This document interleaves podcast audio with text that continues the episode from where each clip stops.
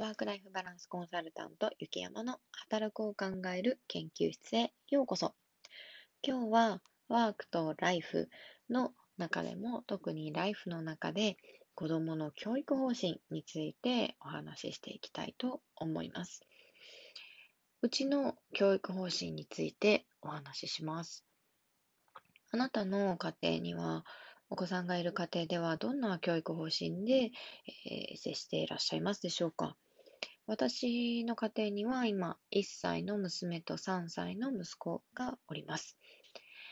えー、まだその小学校に上がってはいないので、教育方針っていうのはあんまりガチガチに決めているものではないんですけども、私の興味として、モンテッソーリ教育に私は興味がありました。で、去年コロナ自粛をしていた頃に、ちょっと私も勉強をして、去年の春頃は、その2歳、当時2歳の息子と少しそのこうモンテッソーリ教育をやっていました。まあ、そのシール貼りのお仕事とかっていうのを具体的にやっていて、まあ、そのモンテッソーリ教育の考え方っていうのを一旦インプットをしていた状況でした。で今は特に、まあ、もうその具体的なお仕事とかっていうのはやってなくて、早期早期教育っていうのはあまり意味を見出せずにはいます。今、息子がやっている習い事は一つ、英語、英会話なんですけども、これも一旦親の中でこうゴールというか目標があって、まあ、一旦小学校に上がって、そのサマースクールに、えーと、参加できるようになるんですね。で、そこでその海外の小学校のこと、交流をして、一緒にこう何かアクティビティをするっていうようなサマーキャンプに参加できる権利がその英会話スクールにはありました。なのでそこで一旦子供に息子にその海外のことをどうやってコミュニケーションを取るのか。まあもちろん通じないとか、なんかちょっとこう、うん、態度が違うだとか、なんかそういうところを肌で感じてもらって、まあ、息子がそれでもうさらに勉強したいって思うんだったら続けてもらいたいし、まあ、そこで、まあ、僕は日本で頑張っていくって言うんだったら、まあ、一旦そこでやめてもいいのかなっていうのは、一旦ゴールとしては決めてます。で教育方針の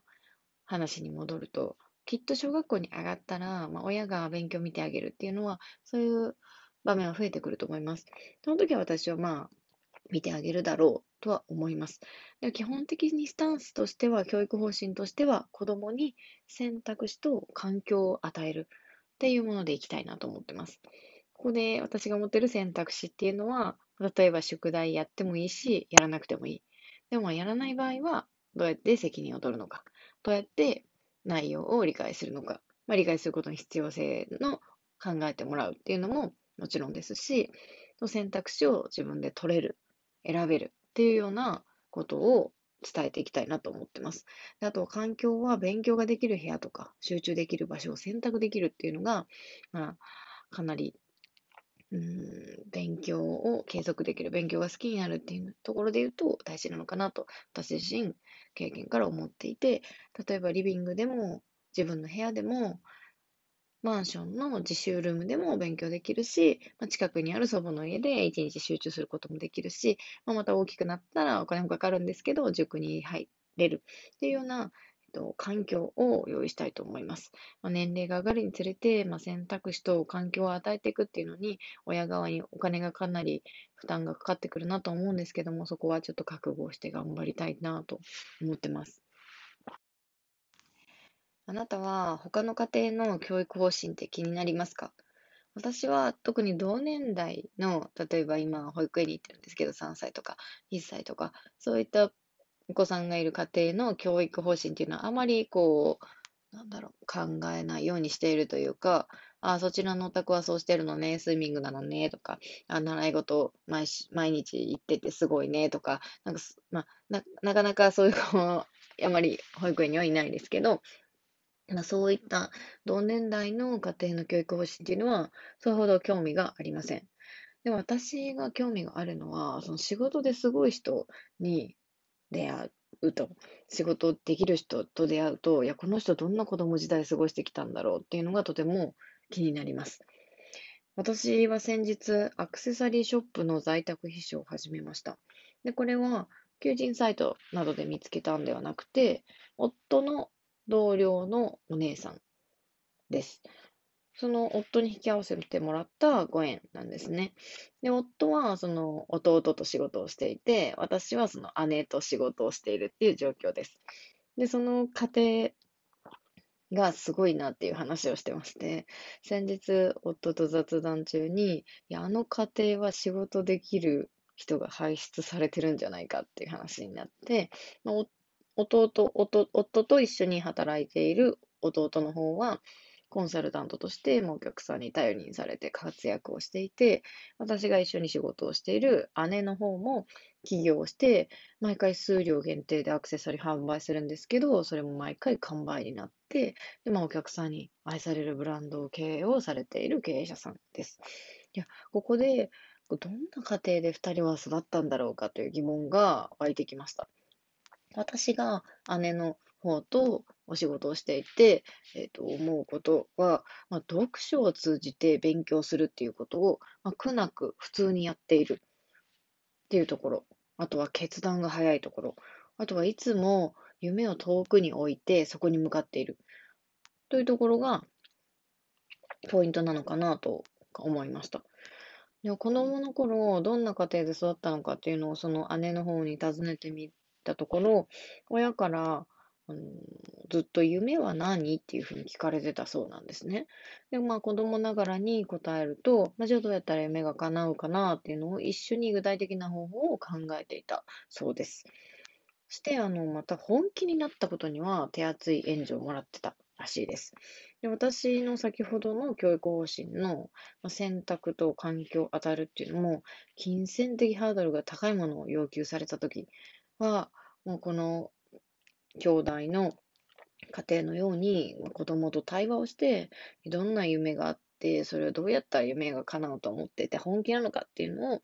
聞いてみたいなと思いました。で、この、え、ー、と、夢は何と聞く過程の話を、ね、伺って、私はマーク・ザッカーバーグの家庭にを、えっ、ー、と、エピソードを思い出しました。マーク・ザッカーバーグは、あの、ハーバード在学大、ハーバード大学の在学中に Facebook を作り上げたプログラマーであり、起業家でもあります。で、ここのマーク・ザッカーバーグの教育方針にここ似てるなとちょっと思いました。マーク・ザッカーバーグのご両親は、周囲に流されることなく、自分が全力でやりたいって思ったことに、えーと、全力でサポートをするというような、と、両親の教育方針で育ったそうです。例えば、みんながやってるから欲しいっていう理由で、と彼がバスケットボールを欲しがったっていう時には、いや、みんながやってるからじゃあダメだって言って、ボールは買い与えなかったそうです。まあ、ボール1個ぐらい買ってあげればと思っちゃうんですけど、違ったんですね。でしかし、そのプログラミングっていうのは、マーク・ザッカーバーグ自身がやりたいって思ったことだったそうなので、その、プログラミングを通して人を助けたいとか、人の困ったことを解決したいっていうような彼の気持ちを尊重して、パソコン、ご両親はパソコンを買い与えて、家庭教師までつけた。というエピソードを思い出しました。そこのご兄弟の家庭の教育方針と似ているなと思ったので、このどれだけ本気になってるかっていうところ、夢があるのかっていうところは、教育方針チェックするポイントとして大きいのかなと思いました。はい、今日はここまで教育方針、子どもの教育方針についてお話をしてきました。あなたの家庭の教育方針、どんなものでしたか？また、お子さんがいる方は、どんな教育方針を、えー、持って接していきたいと思ってらっしゃいますか、えー、私もまだ母親3年目です。ぜひ、先人のお力をお借りしたいなと思いますので、うちはこんなのしてるよとか、いや、こんな家庭で育ってここは良かったよとか、そういう話をツイッターでリップか、え引用リツイートなどで教えていただけると嬉しいです。えそれでは今日はワークとライフ、いつもワークのお話をしてきたんですが、ライフの中、その中でも特に教育方針、ここが最終的にはワークに響いてくるんだよっていう話で締めたいと思います。本日もお聴きくださりありがとうございました。それではまた。